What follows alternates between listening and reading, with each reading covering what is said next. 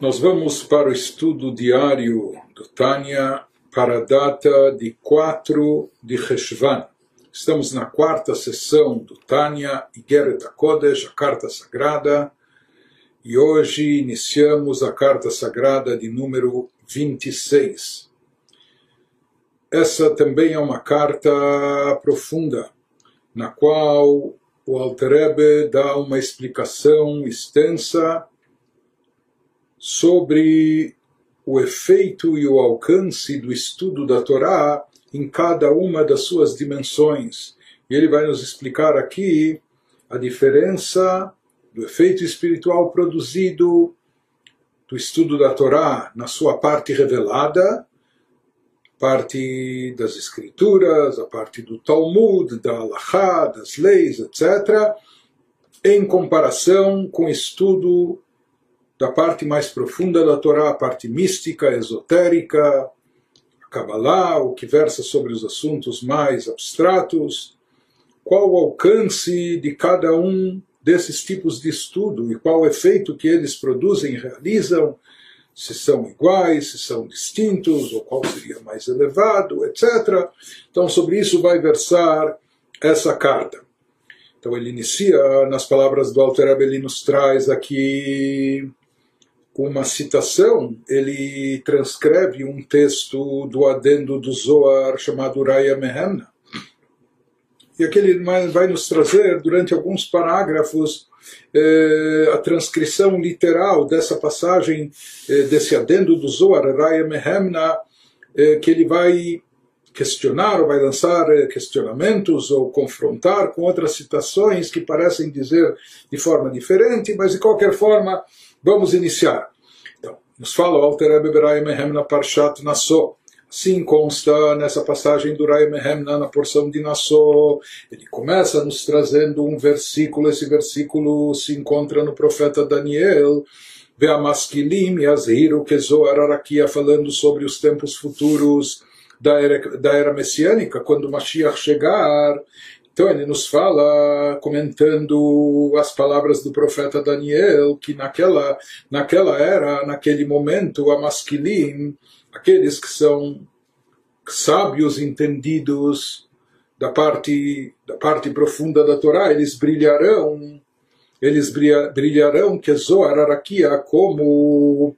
como o brilho dos céus, do firmamento, ou seja, que esses esses sábios, esses entendidos, eles serão iluminados, estarão iluminados.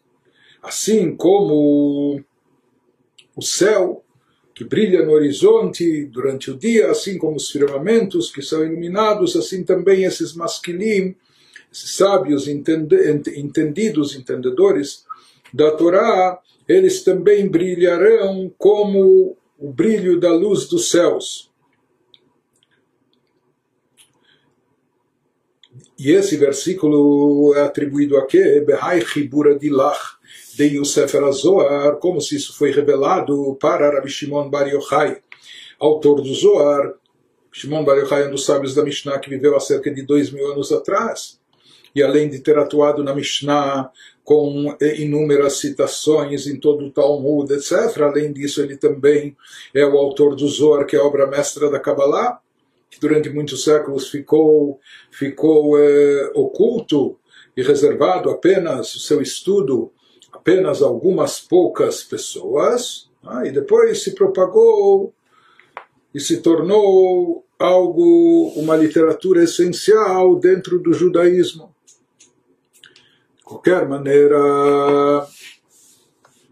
Diz o Alter que esse versículo em Daniel que fala que na era messiânica os sábios entendidos irão brilhar, irão ser iluminados,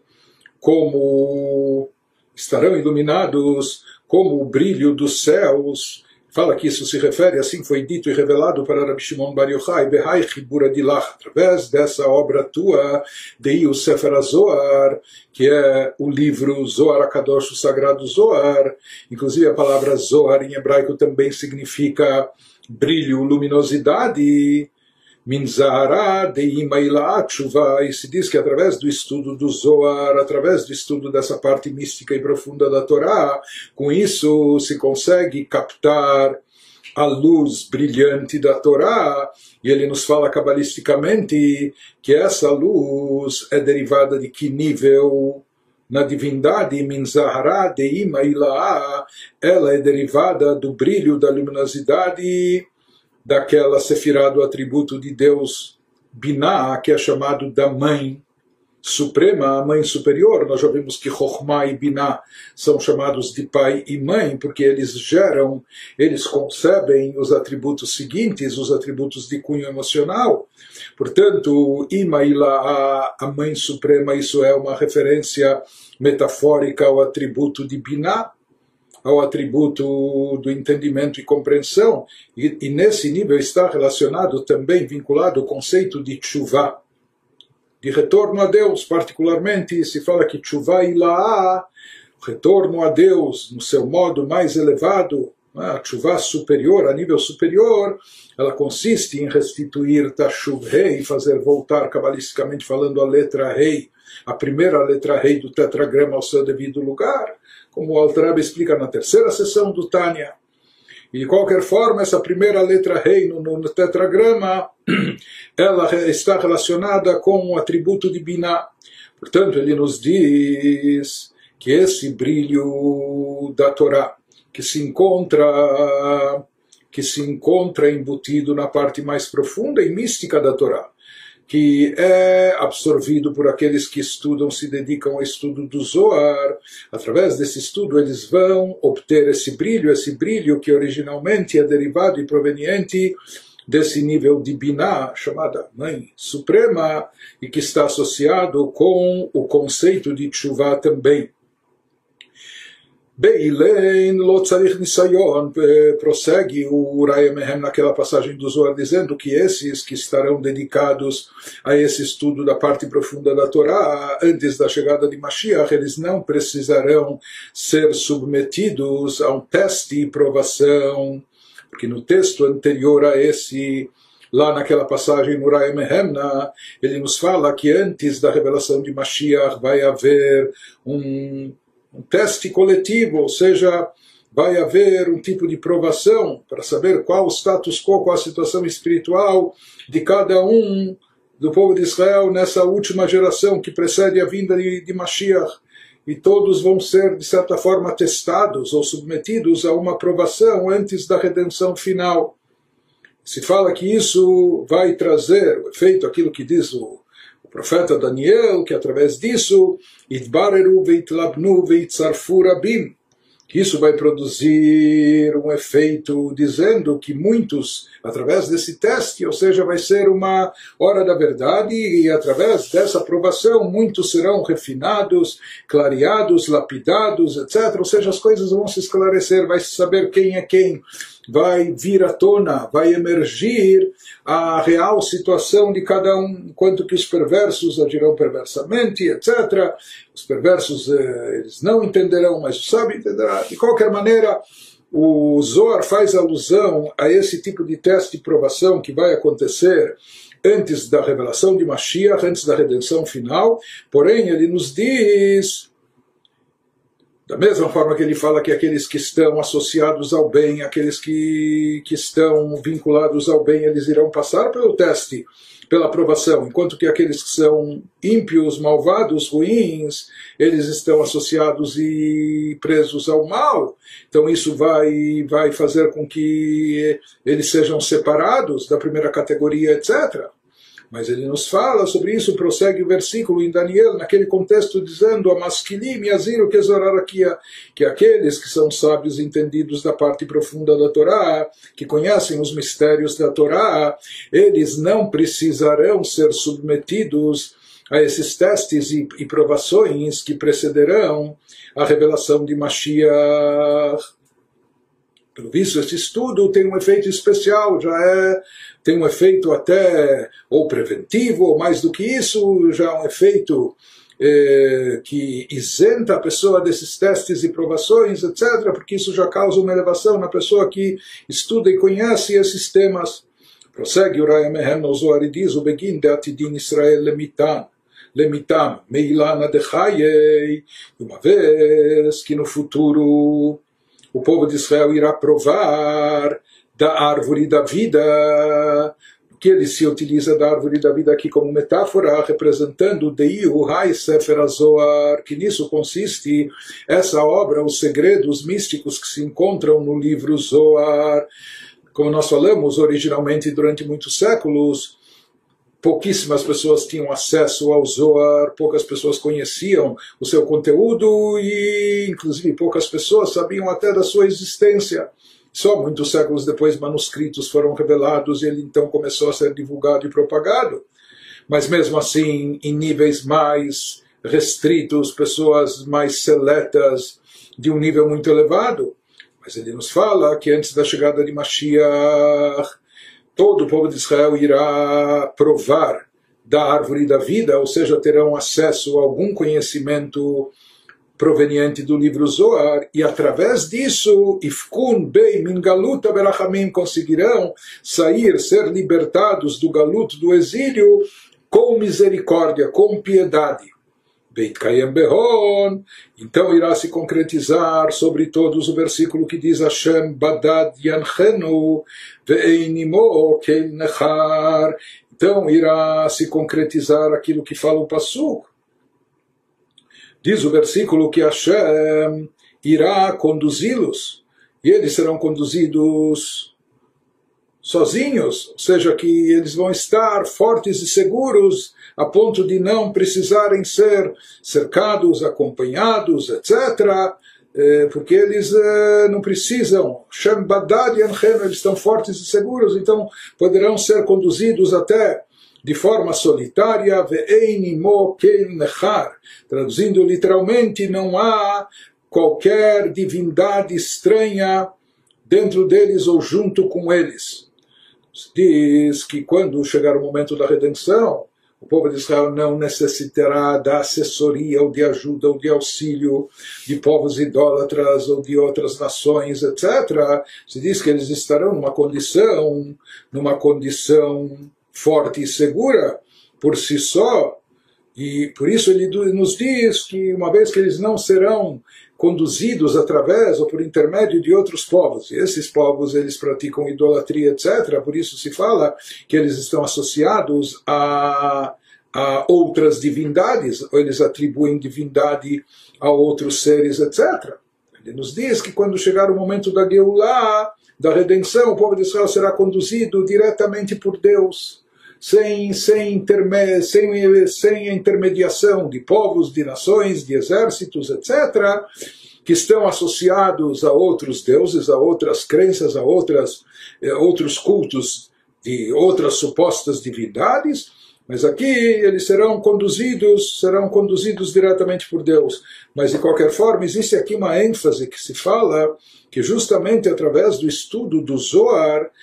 haverá essa retirada, essa libertação do galut, da diáspora e do exílio, berachamim, com piedade e misericórdia. Porque nós sabemos que existem diferentes profecias a respeito da redenção final e algumas profecias associam essa redenção com eventos apocalípticos, com guerras, combates terríveis, etc., eh, sangrentos e catástrofes, etc., e que só depois Mashiach chegaria. Mas existe uma outra forma de Mashiach chegar, principalmente quando há mérito e merecimento, que ele chega de uma forma pacífica, harmoniosa, etc. E aqui ele nos fala, e aqui fica subentendido que através do estudo do Zoar, com isso se antecipa e se agiliza a redenção e não só a redenção final, a chegada de Mashiach, e não somente isso, se produz esse efeito que a redenção ocorra com misericórdia, com piedade, de uma forma, de uma forma pacífica, de uma forma tranquila. Prossegue, mas isso está relacionado com o estudo do Zohar, que ele chama aqui, relaciona isso com a árvore da vida. Continua aquele texto místico no Raya Mehemna, nos explicando em relação ao que vai ocorrer na era messiânica. Por outro lado, Veilana de Tov Vará a árvore de conhecimento do bem e mal. Ou seja, no Gênesis a gente encontra uma descrição do Ganeden, do paraíso, e lá se fala em duas árvores, é mencionada a árvore da vida e é mencionada também a árvore do conhecimento. A árvore do conhecimento está associada com bem e mal, que é a árvore proibida, da qual Adão não deveria usufruir, mas aconteceu o que aconteceu, ele sim usufruiu. De qualquer maneira, ele nos fala que há um significado místico por trás dessas árvores, entre aspas, Veilana de Tovara, e a árvore do bem e do mal, conhecimento do bem e do mal, Deihu Isur Veheter Tumah Vetahara, que ela envolve e engloba aquilo que é proibido e aquilo que é permitido. Né? Então, aqui nós estamos falando de conhecimento, estamos falando de conhecimento divino, ou conhecimento que se encontra na Torá. Então, na Torá, nós temos prescrições de mitzvot, temos mitzvot positivas do que fazer e temos mitzvot proibitivas, aquilo que devemos nos abster. Disso se deriva na Halachá conclusões que certas coisas são isur, fazem parte do campo proibitivo, e outras coisas são reter, são permitidas, são kasher, ou também tumá vetahara, impureza e pureza. Então, a Torá também determina aquilo que torna algo alguém impuro e aquilo que é puro. Portanto, ele nos diz que do conhecimento do bem e do mal, do bem se deriva aquilo que é permitido, aquilo que é puro, do mal se deriva aquilo que é proibitivo e aquilo que é impuro, etc. Porém, ele nos fala, de ele nos fala que quando Mashiach chegar, essa árvore do bem e do mal, do conhecimento do bem e do mal, não irá mais dominar o povo de Israel, não irá mais preponderar, subjugar De lehon, lo di ela mesitra de ilana de Porque ele nos diz que então o sustento e a nutrição do povo de Israel não dependerá de gentios ou de idólatras. E mesmo dentro do povo de Israel, o sustento e nutrição dos sábios eruditos não precisará vir daqueles que nada tem a ver com a Torá, ou são ignorantes ou ignoram a Torá. Né? Ele nos diz que quando Mashiach chegar até a nutrição física, até o ganha-pão, o sustento, de Bnei Israel não será mais derivado daquele lado da árvore que é chamado do, do, do, bem e do mal, e sim, ele será oriundo, ele será derivado somente daquela árvore que é chamada árvore da vida, ela mesitra de ilana de chayed leit taman. Ele nos fala que no conceito de árvore da vida também está incluído o conhecimento da Torá, mas é o conhecimento mais da parte mais profunda e mística da Torá. E nessa parte profunda, diferente do que nós encontramos no Talmud, na Mishnah, na Gemara, questionamentos, análises, perguntas, dúvidas, contestações, discussões, etc. Tudo isso na parte de legislação, na parte revelada da Torá. Porém, na parte mística da Torá, ela é chamada árvore da vida, porque lá nesse, nessa dimensão da Torá, deleit taman lokasha mesitra derá, lá não existe questionamentos, porque os questionamentos são derivados do lado negativo, belo machloket, e tampouco discussões, discórdias, que também são oriundas meruach do espírito de impureza. Na parte mística da Torá nós encontramos eh, nós encontramos expostos conceitos místicos elevados e não que eles são expostos de forma direta, assim como são, como são a Sefirot, como a revelação da luz divina e assim por diante, todos os assuntos da Kabbalah, sem aqui o intelecto não, não se mescla. Isso é algo suprarracional, é algo abstrato, espiritual, elevado. Aqui não há, portanto, análises, questões, contestações, discussões, discórdia. E é isso que vai prevalecer quando o Mashiach chegar, ou seja, que nós seremos alimentados da árvore da vida. Dirtiv, porque está escrito no versículo Vetrua Hatumá Avir Minaharetz, assim como prevê o versículo sobre essa era, assim fala o profeta Zacarias, que o espírito de impureza, Deus fala, ele eu removerei da terra. Essa é a transcrição literal, tradução literal desse, de, dessa passagem do Raya Mehemna, né, do adendo do Zor, que ainda não concluímos, mas à primeira vista, primeira vista quando nós traduzimos e quando nós interpretamos essas palavras do Zohar, o que nos dá a entender esse texto? Primeira vista, nós imaginamos que o livro Zohar, que é o livro esotérico místico da Torá, ele é chamado de árvore da vida enquanto que a parte revelada da Torá que trata do proibido, do permitido, do impuro e do puro, etc., aquilo que envolve as leis, é? que é kasher do que não é kasher, isso seria derivado da árvore do bem e do mal, que é chamado Etzadat, a árvore do conhecimento que envolve bem e mal. Por outro lado, Zohar prosseguiu e nos disse que existe uma diferença entre a era messiânica e a nossa era, o que nós estamos acostumados, que hoje em dia, na atualidade, o povo de Israel deriva, inclusive, a sua parnassá, a sua, o seu sustento, a sua nutrição, o seu ganha-pão, eh, mesmo físico, material, isso é derivado da árvore do bem e do mal. Inclusive, quando se fala árvore do conhecimento do bem e do mal, como já dissemos, depois do pecado de Adão,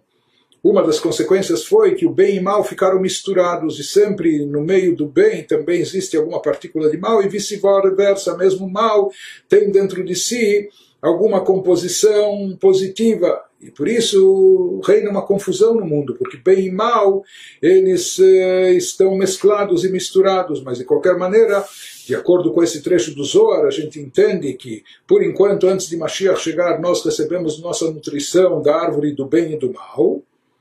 Por isso, já que nós estamos envolvidos com bem e mal ainda nessa etapa, por isso o principal da nossa dedicação ao estudo da Torá nesse, nesse período pré-messiânico consiste em estudar a parte revelada da Torá, que também trata sobre bem e mal, o permitido e proibido, impuro e puro, é? a parte revelada da Torá que está na Mishnah, na Gemara, na Halachá.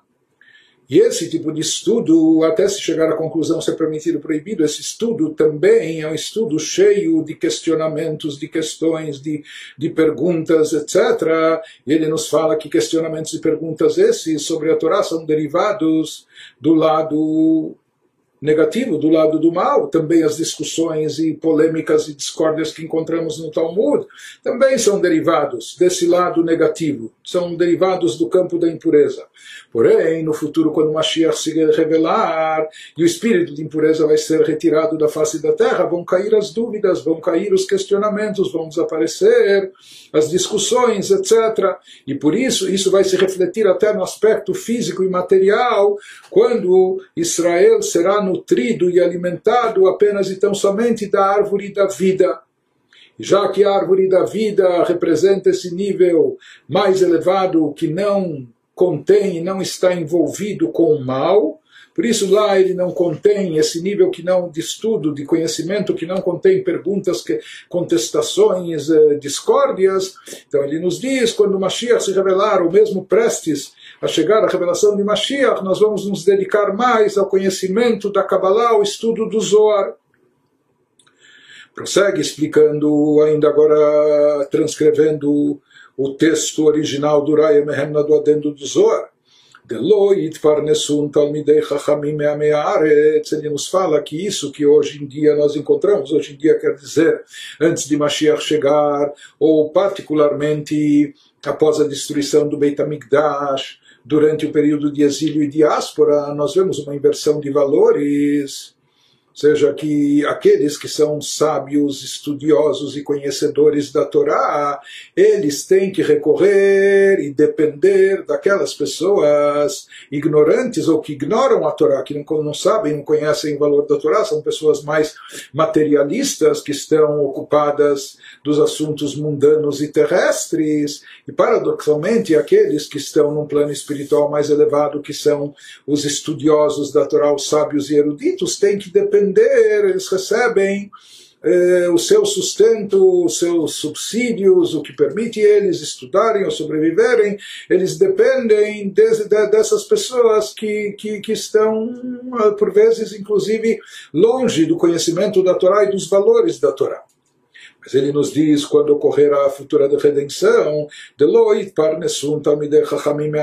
então os sábios eruditos, conhecedores da Torá, não dependerão mais, não se alimentarão, não receber, receberão a sua nutrição e o seu sustento daqueles que são ignorantes da Torá. Ela, que isso seria como considerado consumir da árvore do bem e mal, não é? Ela, mas sim, a partir da chegada de Mashiach, os sábios estudiosos da Torá, pessoas espiritualizadas, derivarão seu sustento, sua nutrição, Mesitra de Tov, do lado apenas bom e positivo, Dachli, naquele lado que consome, por assim dizer, daquilo que se come, se deriva Tahara, Kasher, Heiter, tudo aquilo que é apenas puro, kasher,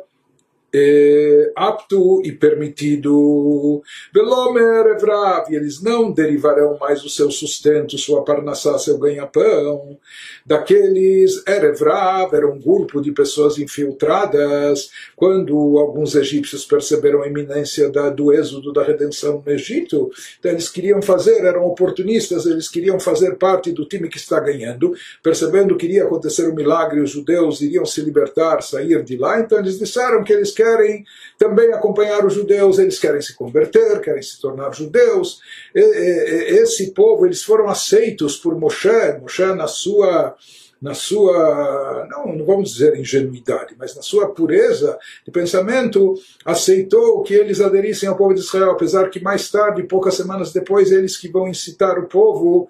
a cometer o pecado do bezerro de ouro, a fazer idolatria. Eles são chamados Erevrav. Erevrav, então, seria essa, essa multidão, esse, esse povo que se misturou ao povo de Israel, mas que eles tinham, né, eles estavam longe, distantes da Torá. Assim, também numa linguagem figurativa, quando a gente quer falar, que ele utiliza isso como falando de pessoas que estão distantes dos reais valores da Torá, ele chama de Erevrav.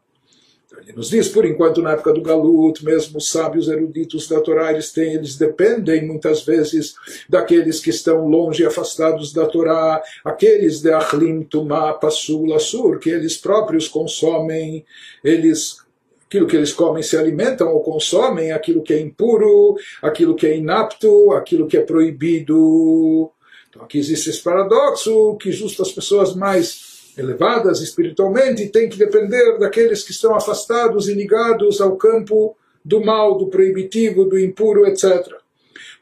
Bezimna de Ilana de Tobará e durante essa época atual, quando ainda predomina a árvore do bem e do mal, ela que domina ela que rege o que acontece no mundo, e Nun Chachamim, então esses sábios eruditos da Torá de Damian de Shabbatot Ve'amim Tovim, que eles se assemelham ao dia do Shabbat. O dia do Shabbat está dentro da semana, mas é um dia mais santificado, mais elevado, ou os, os Yamim Tovim, os feriados religiosos, que também são dias mais santificados, não é? Então, eles, Chachamim de Damian le Shabbatot Beamim Tovim, Leit Lehon Elamadi, Havin Lehon Inun Chulin, assim como o Shabbat, o que, que, se come no Shabbat, o que consome-se no Shabbat, no Shabbat não se cozinha, se consome aquilo que foi preparado na véspera ou nos dias anteriores ao Shabbat. Portanto, o Shabat recebe dos dias comuns, dos dias laicos, a mesma coisa o Yom Tov. Por mais que se pode cozinhar no, dia de Yom Tov, quando não cai em Shabat, mas também o Yom Tov está baseado e apoiado naquilo que a pessoa eh, preparou nos dias anteriores, que gavna de Yom HaShabbat de Leit Lela de Metaknin Le Yom Adechol, assim como o dia do Shabbat, o que, o que ele tem. O dia do Shabbat é um dia sagrado, mas o que se come, o que se consome no dia do Shabbat, aquilo que foi preparado, aquilo que é recebido dos dias comuns, dos dias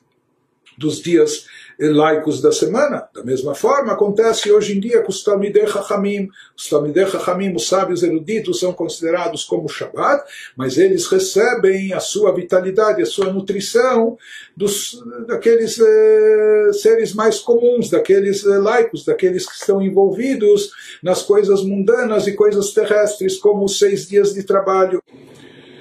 Então, no sentido literal, traduzindo essas passagens, o que a gente, o que a gente aparentemente vê e nota aqui é que nessa época na qual predomina ainda a árvore do bem e do mal, então isso impacta, influi até os mestres da Torá, os sábios e eruditos, e isso faz com que eles estejam numa categoria inferiorizada de dependência, eles dependem para sua subsistência, para sua sobrevivência, não são eles, ou seja, até a sua sabedoria ou a Torá não é tão valorizada, por isso eles dependem muitas vezes daqueles que são chamados a meia ares, os ignorantes, ou erebrav, aqueles que estão bem longe e distantes dos valores da Torá, que eles estão envolvidos, que eles ainda eh, eh, consomem coisas proibidas, impuras, inaptas, etc Chachamim, os sábios eruditos, se comparam mesmo na nossa época com aquilo que é mais sagrado, santificado como Shabbat e Yom Tov, mas assim como o Shabbat recebe a sua a sua alimentação, etc., daquilo que foi preparado nos dias comuns da semana, nos dias anteriores, somente aquele que preparou antes do Shabat, que vai ter o que comer no Shabat, da mesma forma, os sábios eruditos, eles dependem daqueles que são os mais medíocres em termos de envolvimento com a Torá. O Bezim na deixalta e lá na dechaye, porém prossegue o Raimehem e nos diz, porém na época que predominar e prevalecer a árvore da vida, na árvore da vida já não há lugar mais para o mal, não há espaço para o mal impuro, proibitivo, etc. Então, o que vai acontecer nessa era? Isso vai se manifestar e se revelar na futura redenção em breve, na redenção completa após a revelação de Mashiach. Então, vai se subjugar a árvore do bem e mal, ela vai estar subjugada à árvore da vida. Ela não mais vai prevalecer e daí a situação vai se inverter, vai haver uma escala de valores apropriada, onde quem estará, por assim dizer, por cima são aqueles sábios, eruditos, conhecedores da Torá, que vivem com a Torá, e daí o que vai acontecer? Vai ser o inverso, não é que os Tamidei Chachamim sábios eruditos da Torá vão depender daqueles que são ignorantes, mundanos, estão envolvidos mais na parte profana do, do mundo, vai ser o contrário. Esses ameiares, esses ignorantes, eles vão receber a sua nutrição, seu alimento dos sábios e eruditos. Beit Kafian Techotaihu, Keilu Lohavu Bealma, eles estarão tão submetidos ou subjugados a eles, dependente deles, seria como se eles nem tivessem existência própria, como se eles nem existissem no mundo. Ou seja, o que vai, vai se dar eh, destaque aquilo que é de fato valoroso, aquilo que de fato é importante, que é o envolvimento com a Torá, conhecimento divino. Portanto, esses sábios, eruditos, conhecedores, esses tzadikim, eles vão ser a fonte de nutrição dos outros que estarão, e aqueles que estão longe disso, eles vão estar total, totalmente submetidos a eles, eh, a esses conhecedores, e esse nível de submissão vai ser tão grande como se eles nem sequer ocupassem espaço, existissem aqui no mundo. Veachi, então, continua, prossegue o Raemehem e nos diz, Isur, ve, Isur heiter, Tumá vetahara, loitavar. Mas ele nos fala que então, essa condição daquilo que é proibido e permitido, ou aquilo que é impuro e puro, isso não vai desaparecer totalmente desses ameares, dessas pessoas que é, aqui agora estavam envolvidas também com o lado é, proibitivo, o lado negativo das coisas. Então, mesmo quando Mashiach chegar, continuará havendo presente neles esses conceitos de não só de permitido, mas também do proibido, não só de, de, de, de pureza, mas também de impureza. Huled ben galuta limota Mashiach porque do lado deles, nos diz o Zohar, se aplica aquilo que se fala na linguagem dos nossos sábios, que não há diferença entre a época do galuto, da diáspora e exílio em relação à era messiânica, ela shibud malchuyot bilvad. A única diferença que vai ocorrer é que o povo de Israel não estará mais subjugado e subordinado a outros povos e nações da terra. Não haverá mais o jugo de outros povos, que isso muitas vezes limita e não permite que o povo de Israel possa agir da forma adequada e fazer eh, tudo o que gostaria ou deveria fazer de acordo com a Torá, etc. Então ele nos diz existe uma opinião, na verdade é uma discussão no Talmud entre os nossos sábios, mas há uma opinião que fala que a única diferença entre eh, a época do exílio e a era messiânica eh, consiste nisso o povo de Israel ser libertado do jugo de servidão das nações. Mas ele nos fala que em termos espirituais vai continuar ainda conceitos que eram originados na chamada árvore do bem e do mal, conhecimento do bem e do mal, para aqueles que estavam afastados da Torá. Isso vai continuar, de certa forma, vigorando. Isso que diz o, o Rai Mehemna, ואינון לא תמי מילנה דחיי, וצריך לו מתניתין באיסור והיתר טומאה וטהרה. Ou seja, que essas pessoas não terão ainda acesso, não estarão habilitadas, capacitadas para provar, experimentar daquele nível elevado chamado árvore da vida, aquele, aquele nível elevado que envolve até o conhecimento místico profundo, etc., uma vez que eles não têm ainda o mais básico e elementar, eles não estavam envolvidos nem tanto com a parte revelada da Torá, não eram, não estudavam, etc. Por isso eles continuam necessitando daquilo que é o básico e essencial, ou seja, eles têm que estudar a Mishnah, o estudo talmúdico, aquilo que fazendo referência sobre o que é permitido, o que é proibido, o que é impuro, o que é puro, etc. Na realidade, aqui ele nos diz que essa, essa questão de provar da árvore da vida isso envolve ter acesso ao conhecimento mais místico e profundo, mas ele nos fala, não dá para queimar etapas, não dá para pular níveis, ou seja, eles terão que primeiro estudar a Mishnah, as Alachot, todas as leis do que é permitido proibido, do que é puro e impuro, etc. Aqui termina a transcrição dessa passagem, desse, desse texto original, dessa desse, daquilo que consta né, no Rai Mehemna, nesse adendo do Zohar.